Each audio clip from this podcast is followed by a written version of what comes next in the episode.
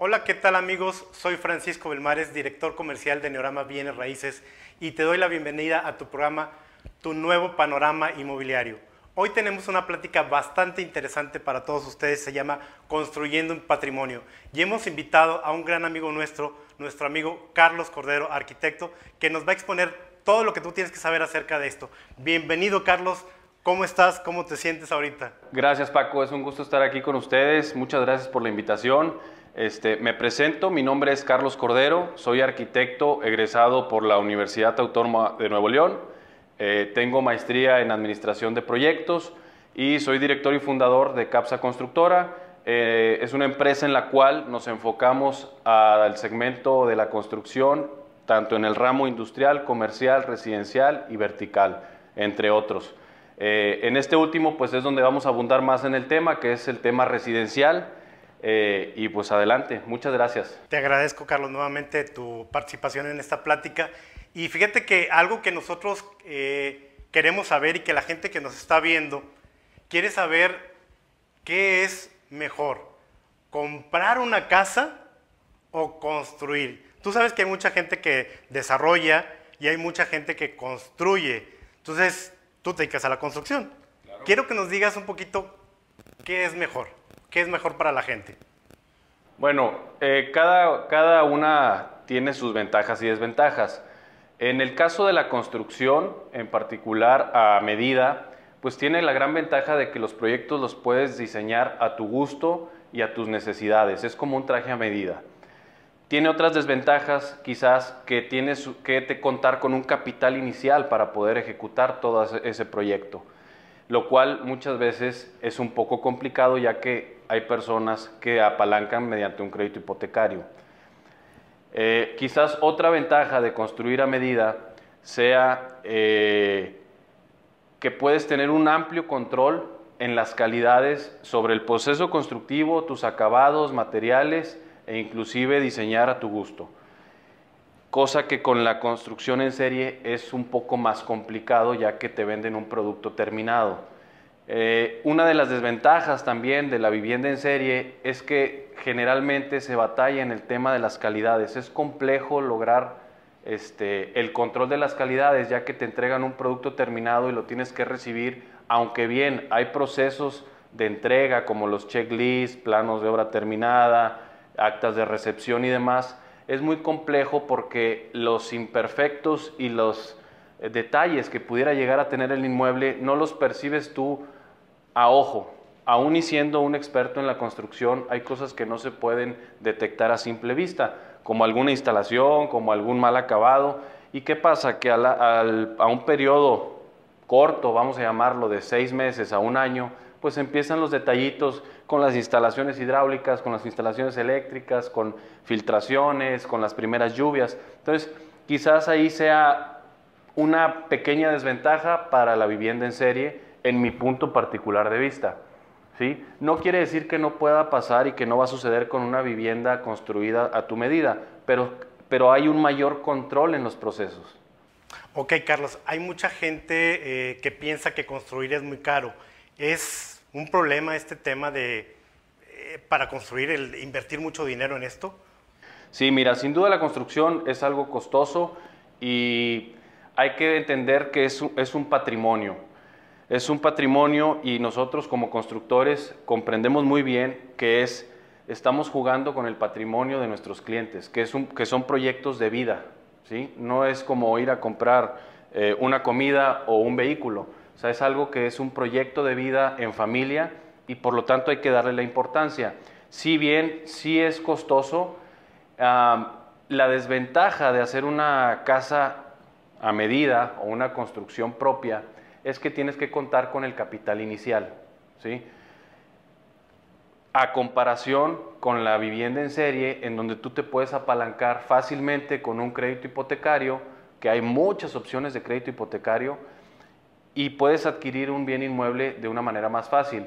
Ojo, hay, hay hoy en día, este, los bancos se han, se han visto pues en la necesidad de otorgar créditos también hipotecarios que se llaman por ministraciones. Son créditos que se dan para personas que ya cuentan con un terreno pero no tienen construcción o inclusive hay algunos bancos que te ofrecen terreno más construcción. Con eso tú puedes desarrollar un proyecto arquitectónico, adquirir tu terreno y también tu construcción. ¿Cuál es la desventaja? Que las tasas tienden a ser más elevadas para los créditos por administraciones que para los créditos hipotecarios con productos ya terminados. Carlos, entonces ahorita que estás hablando de esto, em, hay, hay gente que tiene un terreno, por ejemplo, okay. y no tiene la experiencia en construir. Y sé que hay mucha gente en el medio que se dedica a construir y no tiene la experiencia, o a lo mejor tiene el terreno. ¿Un banco le puede prestar a estas personas sin experiencia para desarrollar una vivienda o ya tienes que tener un historial para que te presten para poder desarrollar? Sin duda, Paco. Claro, el banco hace sus análisis y sus estudios y te piden ciertos requisitos. Eh, te hacen un estudio de ingresos, te hacen el estudio de, avalúo de tu, de tu proyecto, cuánto va a costar y en base a eso determinan la cantidad que te van a otorgar. Ok, platícanos un poquito tu historia, Carlos. ¿Cómo empezaste tú en el tema de la construcción? ¿Cómo agarraste esta experiencia para la gente que nos está viendo y que, quiere estar en este negocio? Yo conozco tus construcciones y la verdad son construcciones creo de muy buena calidad y nos gustaría que le dijeras a la gente cómo inicia Carlos Cordero en este negocio y qué es lo que lo hace exitoso. Fíjate que eh, yo empecé desde muy joven, todavía estaba yo estudiando y empecé como cualquiera, desde abajo haciendo desde dibujos, eh, haciendo proyectos, redibujando planos. Posteriormente me fui involucrando por azares del destino en la obra. He estado en muchos tipos de obra, desde me ha tocado estar en obra pública, eh, carreteras, pavimentos, puentes. Eh, me ha tocado estar en un poquito de todo, proyectos industriales, comerciales, residenciales. Y de hace un par de años hacia acá, fíjate que hemos incursionado en lo residencial, que a mí en lo personal siempre me ha gustado mucho, pero por alguna situación no había yo tenido la oportunidad de incursionar. Y pues cuál fue mi sorpresa que tuvimos este, bastante éxito y ya llevamos varios proyectos residenciales. Eh, no ha sido fácil, no ha sido fácil porque es, es una curva constante de aprendizaje, pero a la gente y a mis clientes les ha gustado, entonces creo que vamos por buen camino.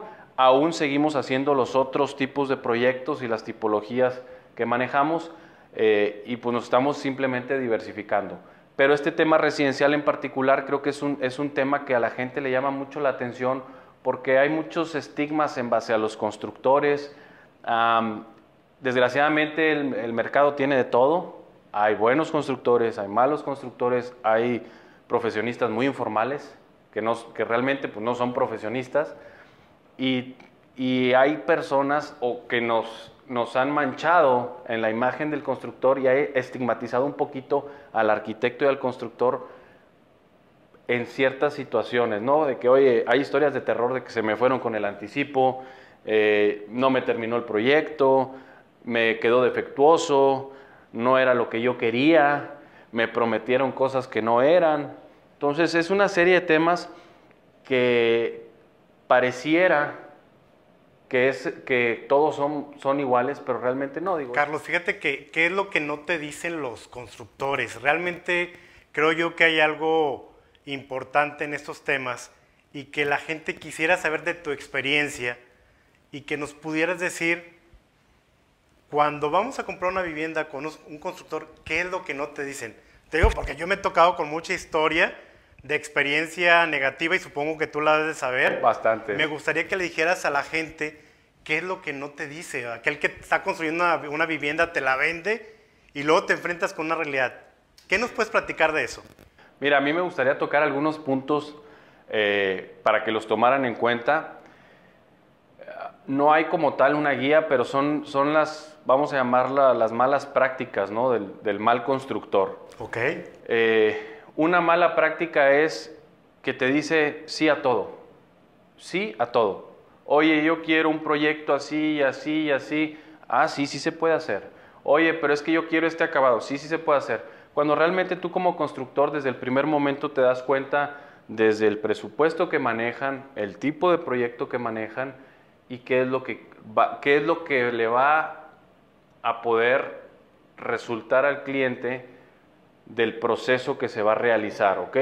Entonces, como todo, siempre ah, los clientes aspiran a lo máximo, ¿sí? Una, la labor de nosotros como arquitectos y constructores es asesorarlos, llevarlos por el buen camino y tener toda esa dinámica para ubicarlos desde cuántos metros cuadrados de construcción va a tener el proyecto, cuál va a ser el alcance, cuál va a ser el costo final y todo muy realista.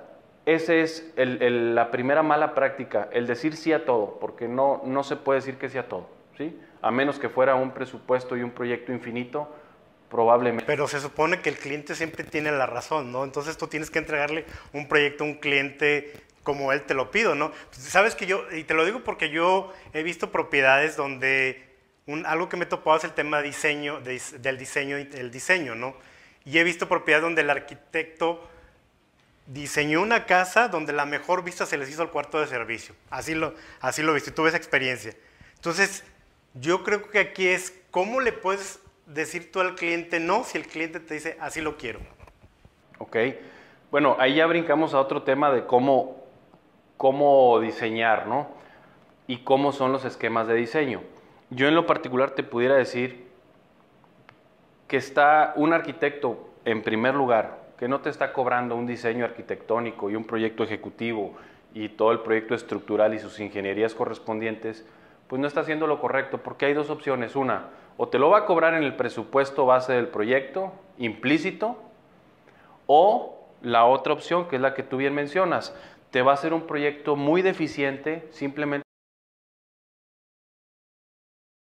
y te va a entregar algo que no está viendo por tu patrimonio, porque al final del día tú vas a ver el proyecto y, finalmente si no conoces el tema o tienes poca experiencia en el tema, lo vas a autorizar, se va a ejecutar y ya terminado te vas a empezar a dar cuenta, oye, pues resulta que los asoleamientos no son los correctos, los accesos, las ventilaciones, las alturas, las instalaciones. Entonces, no es un proyecto que esté 100% funcional. Entonces, desde ahí vamos a partir en que no hay que escatimar, creo yo, en el, proyecto. Yo creo que el proyecto, como todo, son las cimentaciones, los pilares y las bases de, tu, de tu proyecto terminado. Si empiezas bien, vas a acabar bien. Si empiezas mal, vas a terminar mal. Entonces, también tiene mucho que ver. Tú la construcción la puedes hacer tan disfrutable como tú quieras. Puede ser realmente algo muy placentero o puede ser realmente un dolor de cabeza y un desgaste constante con el constructor. Para eso existen los mecanismos en que, en que contraten, en este caso, a un muy buen constructor que sepa llevarlos de la mano, que sepa irles dando opciones, alternativas, soluciones, ideas y que el proyecto se concluya en, en, tiempo, forma y calidad y que haya un cierre contractual muy agradable para ambas partes. Eso es, es muy fácil de lograr, pero hay que saber cómo hacerlo. ¿sí? Desgraciadamente, muchos se quedan con el mal sabor de boca, pero no, no hay que generalizar. Entonces, una mala práctica, Carlos, el tema de diseño, el que un constructor no te cobre el diseño, o qué podemos decir de esto? En mi punto particular de vista, pudiera funcionar como una estrategia de venta. No quiero menospreciar las estrategias de venta, ni las estrategias de marketing, ni mucho menos. Pero en mi punto de vista muy particular, no lo creo correcto, ni creo que sea lo más ético yo pensaría en cobrar un precio justo, que no esté muy elevado dentro del mercado, que esté dentro de las posibilidades de tu cliente y que le dé pie a tener un buen proyecto. ¿Y cuándo, Carlos, entonces podemos decir, o qué le podemos decir a la gente que es un precio justo en la construcción? Porque sabemos que en, Nuevo León, sobre todo en Monterrey y su área metropolitana, hay diferentes tipos de eh, eh, población, ¿no? Entonces, ¿cómo podemos calcular un precio para una construcción? Fíjate que tocas otro tema muy interesante. Voy a dar un poco de introducción a esto. Hay que entender la construcción como un proceso artesanal. Recordemos que la construcción es algo realizado 100% a mano si bien tenemos la ayuda de muchos materiales prefabricados, de muchas tecnologías dentro del, sistema constructivo, sigue siendo un proceso artesanal porque al final del día se hace con la mano del humano. y puede tener imperfecciones y puede tener errores. Claro que todo, todo se puede solucionar siempre y cuando haya una buena comunicación, pero es un proceso artesanal. Partiendo desde este punto base, no existe una fórmula mágica que te diga, la construcción te cuesta esto por metro cuadrado. Cada construcción, a, a reserva perdón, de la vivienda en serie, cada proyecto es único y es temporal no te va a costar lo mismo en el 2018 que en el 2021 o en el 2021 que en el 2015. Entonces es temporal y es único porque tiene cualidades particulares. ¿Por, qué no, ¿Por qué no te va a costar igual, Carlos? O sea, ¿por qué la diferencia? ¿A qué se debe? se debe la diferencia porque tú sabes que estamos en, en una economía que depende de la inflación. La inflación genera cambios de costo constantes. Eh, generalmente manejamos una inflación anual son incrementos anuales de entrada en los materiales, de entrada en la mano de obra y en todos los insumos que lleva la construcción. Entonces esto hace que los precios año con año vayan cambiando. Va de la mano también con la plusvalía, va de la mano también con el tema de, de, ah, los cambios de precio en el, en el transcurso del tiempo, ¿no? Ok, entonces, ¿qué es lo recomendable, Carlos, para poder empezar a construir? si yo tengo, yo tengo una tierra, ¿es empezar a construir inmediatamente o qué es lo que pasaría ahí? No, sin duda cada, cada, cada familia o cada persona tiene sus necesidades y posibilidades distintas. Yo lo que recomiendo es que si su plan es construir a corto plazo, pues sí que le metan un poco de empeño porque entre más rápido inicien su construcción, seguramente se verán beneficiados en costo. Entre más posterguen y alarguen la construcción, seguramente se les va a incrementar. Esa sería mi recomendación. Pero si tienen un terreno como inversión a muy largo plazo y no van a construir ahorita hasta dentro de cinco años, pues bueno, en cinco años que retomen el tema y que se asesoren con un especialista para que les haga un buen proyecto y lo más importante, un buen presupuesto. Hay muchas, muchos, este, volviendo al, al tema de las malas prácticas del constructor, es lo que yo te comentaba. Hay quien te dice que sí a todo o te entrega un presupuesto que carece de alcances y resulta que tú te vas con la idea de que es más económico y a la hora de hacer la contratación formal empieza la ejecución del proyecto y te salen con novedades como que, ah, es que se me había olvidado incluir esto, es que eso no estaba considerado. Y a veces cosas tan básicas que dices, oye, pues ¿cómo se te pudo haber considerado una puerta de un pasillo de servicio? Por poner un ejemplo, ¿no? O cómo se te pudo haber considerado esta instalación o esto. Entonces, ¿por qué? Porque hay inexperiencia o, o, a, lo mejor puede haber mucha experiencia, pero si hay mala fe y dolo por querer agarrar un proyecto, ganarlo y que te lo asignen, pues tú puedes ofrecer un costo muy bajo cuando la realidad es otra. Entonces, una de las filosofías que nosotros tenemos dentro de la empresa es siempre hablar con la verdad y con todo lo que se va a requerir para la construcción. O sea, si tú me preguntas, ¿cuánto me voy a gastar? Yo te puedo dar un número y me vas a decir, ah, es que es mucho porque resulta que la otra persona me está cotizando un 30% menos. Le digo, sí, puede ser que te estén cotizando menos, pero no quiere decir que lo que te estén cotizando esté correcto.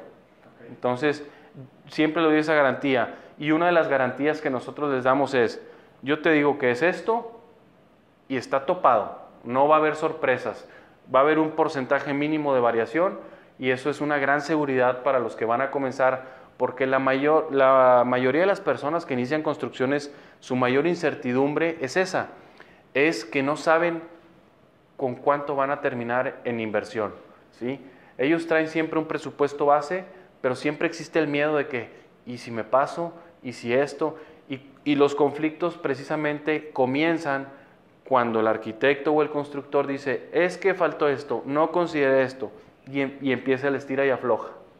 De hecho, fíjate que ahorita que entras en ese tema, eh, yo he visto que mucha gente, y sobre todo gente aquí en Monterrey, ha comprado departamentos en desarrollos que les hicieron muchas promesas. Y veo ahorita que hay, no sé si la gente que nos ve, hay desarrollos que ya tienen años parados y ya fueron vendidos y sin embargo no han podido utilizar su propiedad. ¿Qué les decimos a esas personas o cómo podemos ayudar a tomar a la gente que nos ve una decisión para comprar una propiedad con un desarrollador o un constructor para evitar ese tipo de situaciones donde compro o compré en preventa, que creo que es muy buena opción, pero luego sé que hay constructores que no terminaron la obra y afectaron la operación. ¿Qué, qué nos puedes decir al respecto de esto, Carlos? Fíjate Paco que es muy común, hay historias de miedo y son muy desagradables porque volvemos al tema, realmente quien compra lo compra como un patrimonio. Así es. Y son inversiones que en la mayoría de los casos son únicas. Es, es muy rara eh, o raro el cliente que compra 20, 30 departamentos o que compra 5 departamentos por año. Sí lo, sí lo existen, pero digo, es, es un mínimo ¿no? de la población. Eh, yo mi recomendación principal es que hagan una excelente investigación del desarrollador. Eh, es como cuando tú vas a rentar un inmueble y, tienes que investigar al arrendatario, es el mismo proceso, hay que, hay que investigar qué proyectos han hecho, ¿sí? cuál es el estatus de los proyectos que han hecho en cuanto a calidades y funcionalidad. ¿sí? Cuando vas a comprar tienes que exigir una carta garantía, pero no una carta garantía que te la firme la persona de intendencia que anda limpiando y que te entrega el departamento limpio, porque pues al final del día esa persona se desaparece de la empresa y a quién le reclamas. No, una carta garantía que esté inclusive si pudiera notariada, notariada y que esté avalada por el desarrollador. Solicitar una, dentro de tu contrato de compraventa una cláusula de entrega que sea tangible con penalizaciones y gastos moratorios en caso de que no se entregue en tiempo y forma. Oye, yo te prometí que te iba a entregar el 2019 y ya estamos a 2021 y tienes dos años que no has podido ni usar ni gozar tu construcción, ni mucho menos rentarla. Entonces, es una inversión, es una mala inversión, ¿sí? Está parado tu dinero, no te está generando y el proyecto no está terminado. Ahora bien, habrá proyectos que se retrasan seis meses y pues como todo hay que tener cierto criterio porque la construcción eh, es muy difícil de controlar, ¿sí? Pero si ya son proyectos que tienen dos o tres años, ojo ahí, o sea, foco rojo porque sucede y te repito, hay historias de miedo que ojalá a ninguno de nosotros y a ninguno de, lo que, de las personas que nos están viendo les pueda suceder en un futuro. Hay que checar muy bien eso. Es mi recomendación. Carlos, entonces podemos decir que es riesgoso comprar en preventa o comprar un, un proyecto sin haber construido. No es, riesgoso, Paco, siempre y cuando se tomen las medidas precautorias que acabo de mencionar. Pero si tú vas y te dejas ir por un render que está muy padre y te dejas ir por una caseta de ventas que está muy bonita y haces una transferencia al banco al mismo instante, pues seguramente tienes cierto riesgo, ¿sí? Sin embargo, si te pones a estudiar el proyecto, investigas a la desarrolladora, investigas la construcción, que cuente con las factibilidades adecuadas de servicios, ¿sí? que cuente con los permisos de uso de suelo, ¿sí? que cuente con, con, con, las cartas garantías que te, que te menciono, desde garantías de tiempo, tiempo de entrega y la garantía de calidad de la construcción en instalaciones.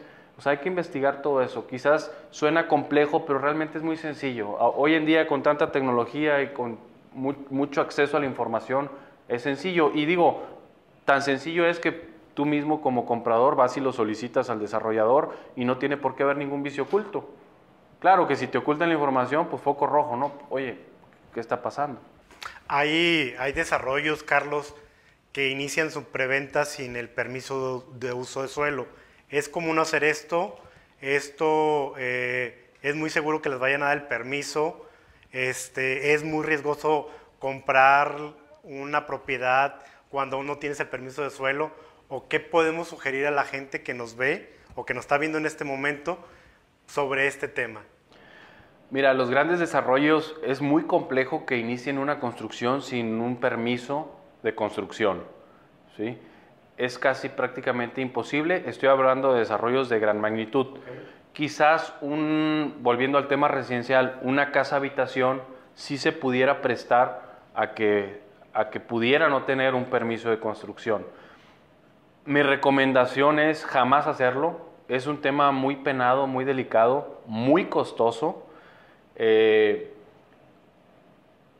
con tanta tecnología hoy en día ya este, los municipios y tienen la, facilidad de con fotos satelitales identificar inmediatamente cuando hay una construcción que no estaba hace dos, tres meses y te ponen multas bastante elevadas. Eh, hay distintos tipos de multas, digo, hay multas por exceder metros cuadrados de construcción, hay multas por, por el uso de suelo, que oye, resulta que yo quería hacer oficinas, pero aquí es este, residencial o, quiero hacer un comercio, y, etcétera, ¿no? Eh, y hay multas también por, por construir sin el permiso adecuado. Entonces, realmente los costos son distintos, se, se tasan en base a salarios mínimos, pero sí es muy penado, inclusive desarrollo urbano tiene un despacho de jurídico, tiene un área, perdón, de jurídico, quien es quien se encarga de todos estos temas legales. Eh, ahora, aparte de lo costoso de la multa, es un proceso muy lento. El que te pongan una multa te va a llevar bastante tiempo para que logres este, regularizarla y eso si se logra a corto plazo, ¿verdad? Porque hay multas que te tardas hasta dos o tres años en que las puedas regularizar. Excelente, Carlos. Fíjate que ahorita que estás hablando de los usos de suelo, me gustaría que le aclararas a la gente este tema porque sé que hay gente que tiene terrenos, que tiene alguna propiedad y la quiere desarrollar y luego invierten, desarrollan y sucede que pues no les dan el permiso. Y te digo porque a nosotros como comerciantes, como comercializadores, nos han dado propiedades a vender que están paradas por el municipio, por, porque no tienen estacionamiento o porque construyeron más pisos de lo que debían y nos presentan nosotros un problema porque quieren que vendamos algo que es complicado porque está está imposible vender por, la situación jurídica. ¿Qué recomendaciones podrías hacer tú en el tema de usos de suelos y que la gente debe saber? Mira, sin duda yo creo que es regresar al tema anterior. Hay que investigar el proyecto desde el inicio. Y, desde ahí te das cuenta si hay licencia de construcción y de uso de suelo. Un buen desarrollador, antes de empezar a levantar, a levantar el capital de inversión, ya tiene un estudio previo de las factibilidades. ¿sí? ¿Y qué son estas factibilidades y qué son estos permisos? Pues todo, desde los servicios, agua, drenaje, energía eléctrica, hasta los permisos de uso de suelo. Tú no puedes comenzar a vender un proyecto si no tienes el uso de suelo autorizado. O sea, sería algo muy poco ético este, y da pie a que sucedan estas famosas historias de terror que ya platicamos. Entonces, yo inclusive no me atrevería ni siquiera a pensar que hubiera desarrolladores que, hicieran esto, ¿verdad? Es que hay mucha gente que no tiene experiencia, Carlos, y la verdad es que se avientan a hacer algo y definitivamente a veces no tienen el expertise en este, en ese tema. Entonces yo creo que aquí lo importante sería que se acerquen con gente con experiencia, te digo, porque mucha gente piensa que construir o desarrollar es caro.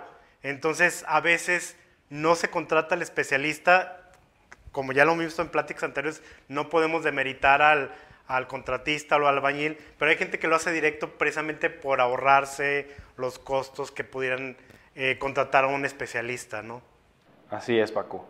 Eh, recuerden que un buen proyecto, una buena construcción, requiere una inversión importante y qué mayor satisfacción que hacerlo con una persona que sepa del tema y que no te va a defraudar. Entonces hay que entender eso. No vale la pena escatimar en calidades, no vale la pena escatimar en el proyecto. Seguramente habrá muchas otras cosas en las que se puede economizar, pero no vale la pena escatimar en calidades y en un buen servicio. Lo bueno cuesta, Paco. Un buen servicio cuesta. La atención cuesta. Un buen proyecto cuesta. Nada más hay que ver que el costo sea justo, pero tampoco tratar de omitirlo y ahorrártelo de la construcción, porque el ahorrártelo, este, como dice el dicho, ¿no? Pues lo barato sale caro, te lo vas a ahorrar ahorita, pero vas a pagar los platos rotos en seis o siete meses que te entreguen el proyecto. No, y luego, claro que vienen cosas, historias, inclusive yo mismo las he vivido, compré una casa y, y recuerdo perfectamente cuando querían meter el tema de cableado para internet, tuvieron que romper una, una pared y luego vecinos que se les estuvieron inundando las propiedades con la primera lluvia, grietas en la casa. Entonces creo que ese tipo de cosas deberían ser, deberían ser tomadas en cuenta para el tema de cuando vas a comprar o el que va a desarrollar que pues que haga cosas bien hechas, ¿no? Sí, que es lo que comentábamos hace rato, ¿no? Habrá que checar bien las cartas garantías, que te den una garantía eh, notariada o bien soportada para que el día de mañana tú puedas ejercerlas ante la desarrolladora. Excelente, Carlos. Oye, Carlos, fíjate que me gustaría que nos platicaras acerca de los mitos, de los mitos que hay con respecto a la construcción. Digo, yo sé que uno de ellos es construir es bastante caro, ¿no? O, el arquitecto, no sé, por ejemplo, eh, te, va a tardar, te, te, dice un año y se tardó dos años en la entrega. ¿Qué cosas nos podrías decir tú acerca de esto, de, lo que se habla en el tema de los temas de construcción?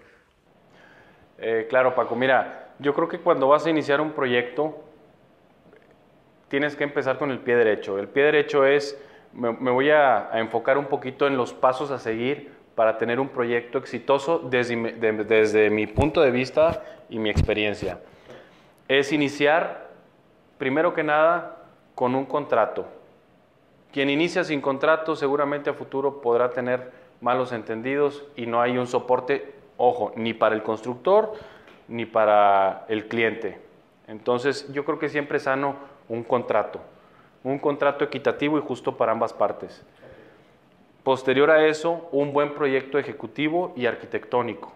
¿sí? ¿Por qué? Porque eso te va a dar pie a tener un buen proyecto estructural y de ingenierías. Em, si, empiezas con un buen proyecto arquitectónico, aparte de que tu proyecto va a quedar bien hecho, bien analizado, funcional, estético, pues vas, a tener los, pasos siguientes eh, con buenos resultados. ¿Cuáles son los pasos siguientes al proyecto ejecutivo y arquitectónico? Tener las ingenierías, que son hidráulicas, sanitarias, eléctricas, y la ingeniería estructural o el proyecto estructural. Si tu proyecto está bien desde el inicio, seguramente tus ingenierías van a salir bien. Y teniendo estos tres puntos, el cuarto punto es el presupuesto. Si tú, si tú tienes tu proyecto completo, el presupuesto va a ser lo más cercano a la realidad, va a ser lo más adecuado y va a estar perfectamente ejecutable. Si tú tienes un mal proyecto, tienes una mala cuantificación, por lo tanto el presupuesto está mal y vas empezando con el pie izquierdo. ¿ok? Entonces ya llegamos a la etapa del, del presupuesto y posterior a eso lo que ya mencionamos, con todos estos requisitos fácilmente ya puedes tramitar tu permiso de construcción.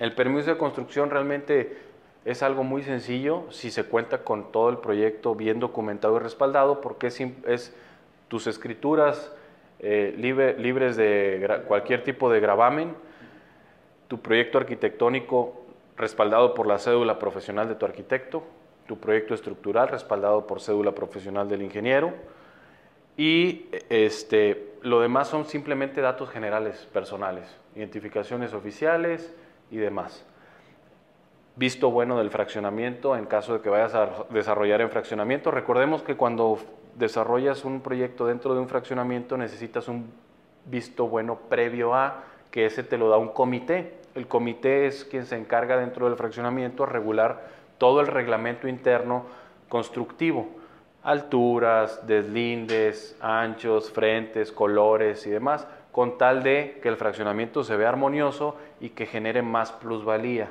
¿Ok? Entonces, ya con esa autorización, pues bueno, sacas tu permiso de construcción y una vez con eso, ya estás listo para comenzar a construir. ¿Qué requieres para comenzar a construir? Pues obviamente asignarle el contrato a la persona de confianza y mi recomendación es la siguiente. Hagan durante el avance del proyecto, que hagan juntas periódicas, cuando menos cada 15 días, para ver avance físico y avance financiero. ¿Cuánto estás avanzando y cuánto estás gastando? Recordemos que debe haber mucha confianza. Tú cuando contratas a un arquitecto o a un constructor es como si contrataras a un doctor. Si, si tú no confías en tu doctor, ni siquiera vas a, a permitir que te dé algún medicamento. ¿sí? Cuando se pierde la confianza suceden los malos entendidos y suceden los problemas. Entonces, debes de confiar plenamente. Para eso debes de tener una buena elección de la persona que te va a desarrollar. Ya, ya con esto realizas tus juntas quincenales, vas dando el seguimiento, tienes que cerciorarte que la persona que contrataste tenga asignado en tu proyecto una persona que se dedique exclusivamente a supervisión, no nada más dejar a un maestro de obras, no, no de mérito a los maestros de obra, yo he, aprendido muchísimo de, los maestros de obra y yo creo que han sido mis más grandes maestros, este, pero no tienen muchas veces la capacidad eh, de dialogar, de negociar, de mostrarte, de la tecnología, de una computadora, de enseñarte un, desarrollo de programa de obra y demás. Entonces, eh, hacer estas juntas se vuelve muy práctico y vas viendo paso a paso desde que estás en la cimentación hasta que estás poniendo los acabados. Eh, adicional a esto, no, no caigamos en,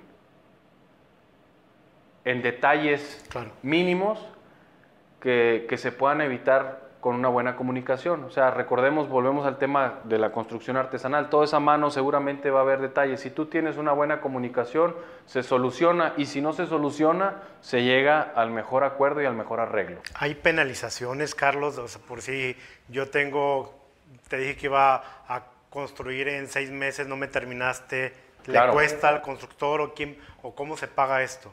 Claro, generalmente, eh, como te comentaba, desde el contrato inicias con tu pie derecho porque en el contrato tú especificas tiempos y costos. Si por alguna razón el tiempo se desfasa una cantidad considerable, sin duda existen penalizaciones para el constructor. Nosotros en lo particular a nuestros clientes les damos siempre una fianza. Una fianza viene siendo una póliza de seguro para los que no están familiarizados donde los protegemos contra dos cosas, contra el tiempo y contra los vicios ocultos. ¿sí? Y damos aparte la, fianza de garantía por un año extendido. Una vez que tú recibes la construcción terminada, damos una, una garantía extendida por un año sobre todo. ¿Qué es todo? Desde instalaciones hasta acabados y todo lo que conlleva la construcción.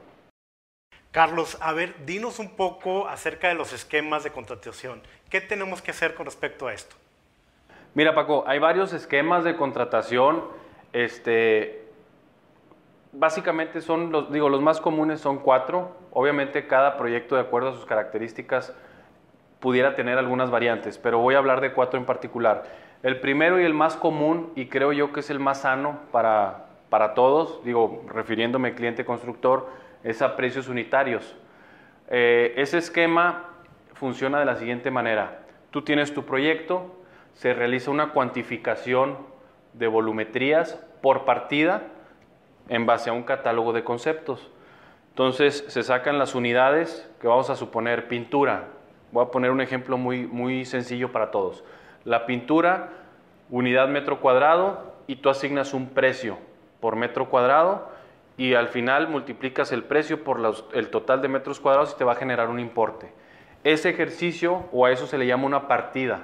Esa partida se puede repetir con yeso, con piso, con block, con infinidad de, de conceptos que existen dentro de la construcción. ¿Por qué creo yo que es el más sano para todos? Una, porque el cliente tiene mayor control sobre los precios y puede tener una noción más clara de lo que sí se le está cobrando y lo que no se le está cobrando. Dos, son volúmenes que se pueden cuantear. Al final del día, si tú pides que pinten más superficie, pues van a ser más metros y se va, y se va a convertir en una adicional al presupuesto. ¿sí? Si pides menos metros, pues simplemente vas a tener un saldo a favor sobre tu presupuesto. Entonces, si todas estas partidas las integras en un catálogo global, te va a dar un, importe total de tu proyecto. ¿sí? Entonces, esto creo que para mí es lo más práctico, es el esquema a precios unitarios. El otro esquema, que no soy muy, muy este, partícipe de él, es el, el precio alzado o precio máximo garantizado. El precio alzado es que te te, me contratas a mí por un total y tú me dices, yo quiero esta casa, aquí está mi proyecto y yo le asigno un valor total, ¿sí? Independientemente de las características mínimas o particulares o de mucho detalle que pudiera tener el proyecto, ya todo va incluido en el costo. ¿sí? Obviamente se fijan alcances, oye, yo quiero que me cotices hasta esto, hasta esta etapa de la casa, pero al final del día es un precio total. ¿Por qué no lo recomiendo? O la desventaja es la siguiente. Una, porque se puede prestar a un mal presupuesto en el que si el constructor se equivocó, presupuesto mal, y durante la ejecución ve que no va a alcanzar a salir con sus costos, tienden a hacer malas soluciones y a economizar con demeritando calidades y alcances. Ejemplo, oye, pues resulta que como ya se acabó el presupuesto, pues vamos a meterle un impermeabilizante muy barato. Y no pasa nada, pero al final del día ya te entregaron un producto terminado que tiene un impermeabilizante de menor calidad a lo que tú estabas esperando. Y quizás no te des cuenta a corto plazo, pero eh, en cinco años que tengas filtraciones vas a decir, oye, ¿qué pasó? Entonces es algo que no, tú como cliente no puedes ver ni palpar físicamente. Digo, y eso fue un ejemplo, pero hay miles de ejemplos, entonces yo no recomiendo tanto ese esquema de contratación. Quizás funcione para cuando son productos en serie, vamos a suponer que son 100 departamentos y los 100 departamentos son iguales, pues bueno, te pago por cada unidad terminada, por cada departamento. Pero cuando es un proyecto que es único, eh, no lo recomiendo mucho. El otro esquema eh, sería por metro cuadrado. Entonces, volvemos a lo mismo. Es muy complejo determinar, hay que entender esto. Existen parámetros de metro cuadrado costos de metro cuadrado. Y hay parámetros muy aproximados a la realidad, pero no quiere decir que podamos así a simple vista determinar el costo por metro cuadrado. ¿Por qué? Porque cada proyecto es único, porque cada proyecto es artesanal y al final del día puede tener mil variaciones. Con una sola puerta que te cambie, ya te movió el presupuesto. Con un solo, este, con una chapa que cambien de modelo, ya te cambió el presupuesto. Entonces es muy difícil poder determinar el, metro cuadrado. Quien cotiza por metro cuadrado, eh, no quiero este, demeritarlos ni, ni criticarlos, pero creo que el cliente tiene dos riesgos. Uno, que le hagan un proyecto carente de acabados, carente de calidades, o que le van a estar ocultando cosas, o la otra parte de la moneda es que para protegerse el constructor le va a cobrar muy caro y va a tener un sobrecosto para que el constructor pueda poder asumir cualquier riesgo o imprevisto que pueda sucederle eh, durante el proceso constructivo. Entonces, no lo recomiendo mucho. Sí recomiendo a todos los que nos están viendo que sí pregunten como manera, como manera informativa o paramétrica cuál es el costo aproximado en X zona con estas características para que tengan una idea global de lo que se va a llevar de inversión la construcción. Pero no se casen con ese precio porque al final del día tiene que variar y va a variar.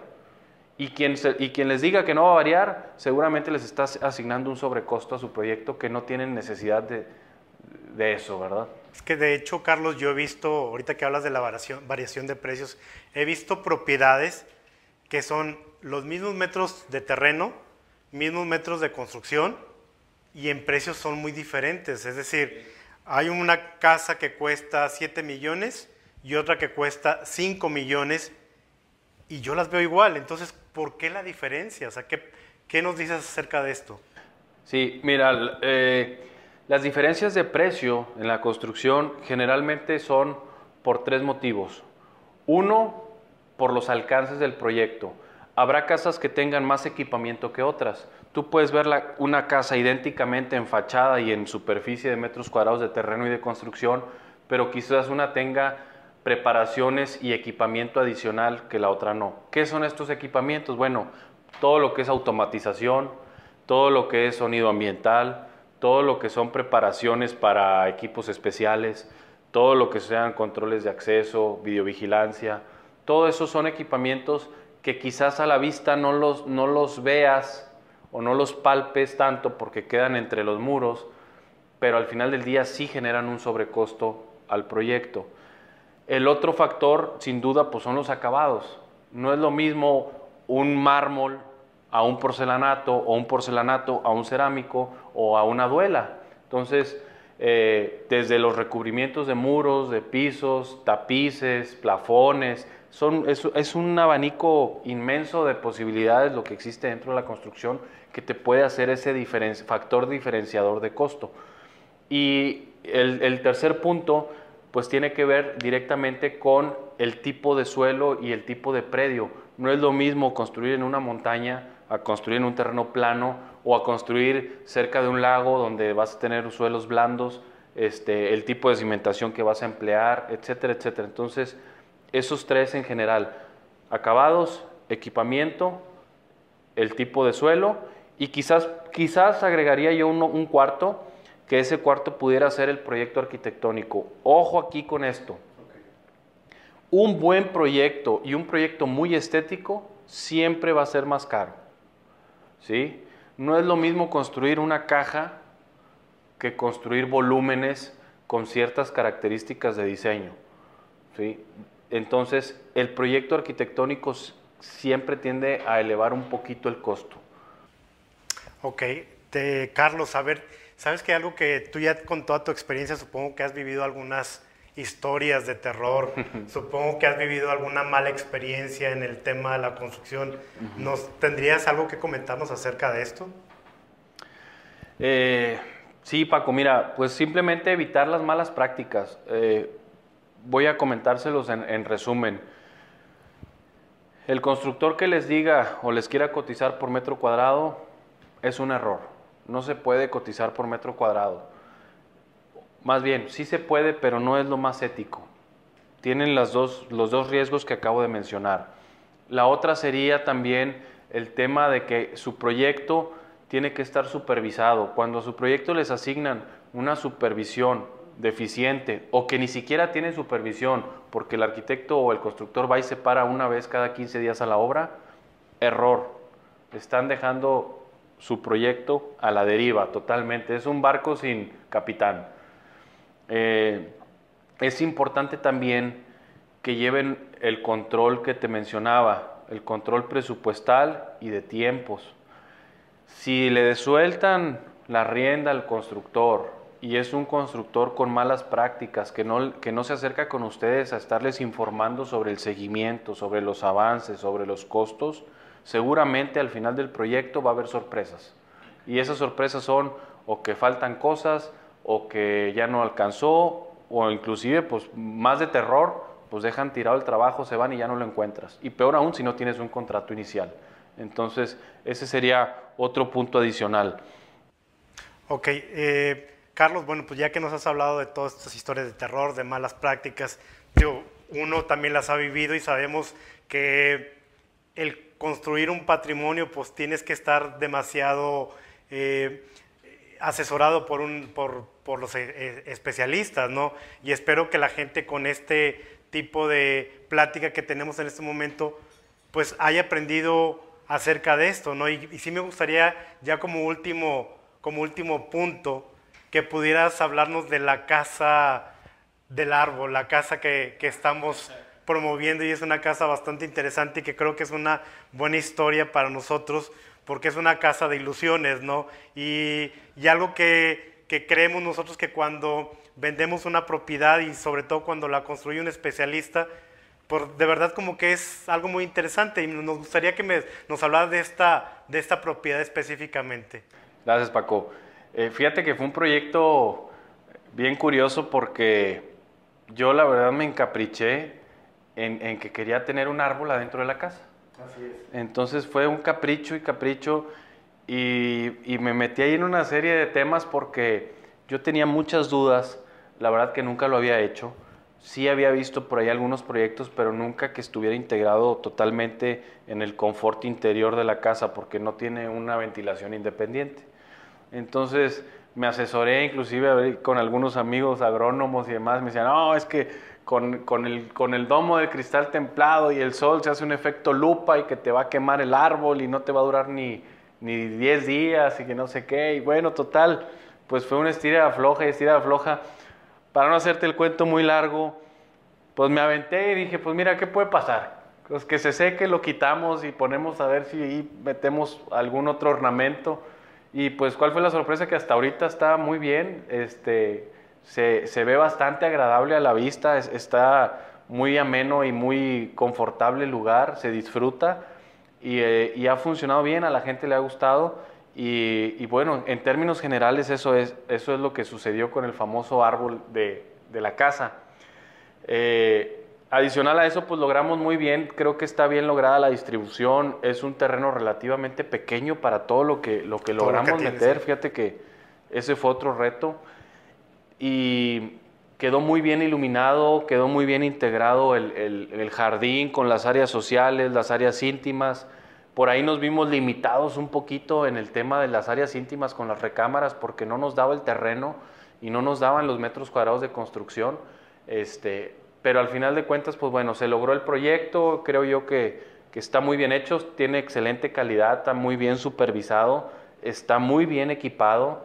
Este, la verdad que quizás sea un proyecto que para el entorno en el que está esté un poquito sobrado en, en equipamientos y en, y en, calidades, pero pues bueno, tratamos de hacer siempre las cosas bien y al final del día el resultado ahí quedó, ahí está la satisfacción y pues ahí está la famosa casa del árbol. Está, de verdad les digo, está increíble esta casa. Es una casa que está enamorada al, sur de la ciudad. Y de verdad tienen que conocerla. Está hecho por nuestro arquitecto Carlos Cordero.